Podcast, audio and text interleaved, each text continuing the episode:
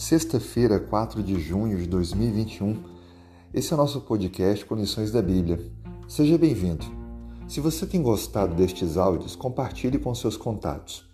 Hoje encerramos mais uma lição. Estudamos a sessão 10, que iniciou com a apresentação da nova aliança. O texto que usamos no início foi Jeremias 31, 31. Eis aí vem dias, diz o Senhor, em que firmarei nova aliança com a casa de Israel e com a casa de Judá. Estudamos durante a semana que Deus quer colocar a sua lei em nosso coração, que nós precisamos amá-lo de todo o coração para que a obediência seja um resultado desse amor. Entendemos também a relação entre a antiga e a nova aliança. A nova aliança, ela não muda nenhum preceito da aliança iniciada. Na verdade, a nova aliança é o cumprimento do perdão, porque todos os cordeiros e sacrifícios feitos no passado apontavam para Cristo. Por isso, a nova aliança é Cristo confirmando aquilo que havia prometido de perdoar os pecados, de sarar as feridas. Cristo, portanto, é o sacerdote da nova aliança. Sua vida em Cristo. Só Ele pode nos salvar. O véu do santuário foi rasgado na morte de Cristo, ou seja, tudo aquilo que era feito no santuário terrestre, hoje é feito no santuário do céu. Não necessitamos mais de ofertar cordeiros a Deus, mas podemos orar, confessar nossos erros e temos convicção de que Cristo irá nos ouvir e nos representar diante do Pai, nos ofertando perdão.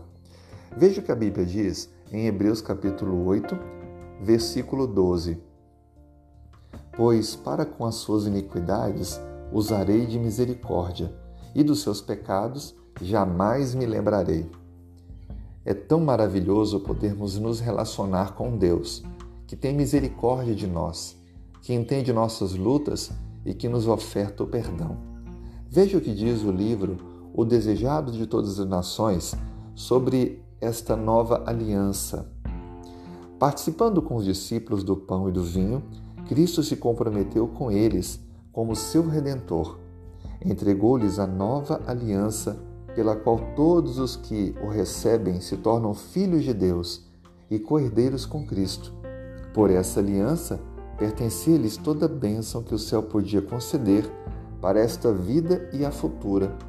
Esse ato de aliança seria confirmado com o sangue de Cristo, e a ministração da ceia conservaria diante de cada discípulo o infinito sacrifício feito por eles individualmente, como parte do grande todo da humanidade caída. Veja, a Santa Ceia é uma lembrança da aliança que Deus faz conosco. Cristo deu a vida em nosso lugar. Ele pagou o preço pelos nossos erros. Por isso, ao participarmos dos elementos da ceia, o pão, o suco de uva, estamos tomando posse da vida de Cristo, de uma obediência perfeita em cada aspecto e assim, Cristo assume o nosso lugar. Que bênção é termos esta certeza, conhecer essa mensagem que traz paz e nos firma passos na jornada da vida. Que Deus o conduza, que você a cada dia seja mais estabelecido nessa verdade e possa compartilhar com aqueles que estão ao seu redor. Um grande abraço, tenha um ótimo dia.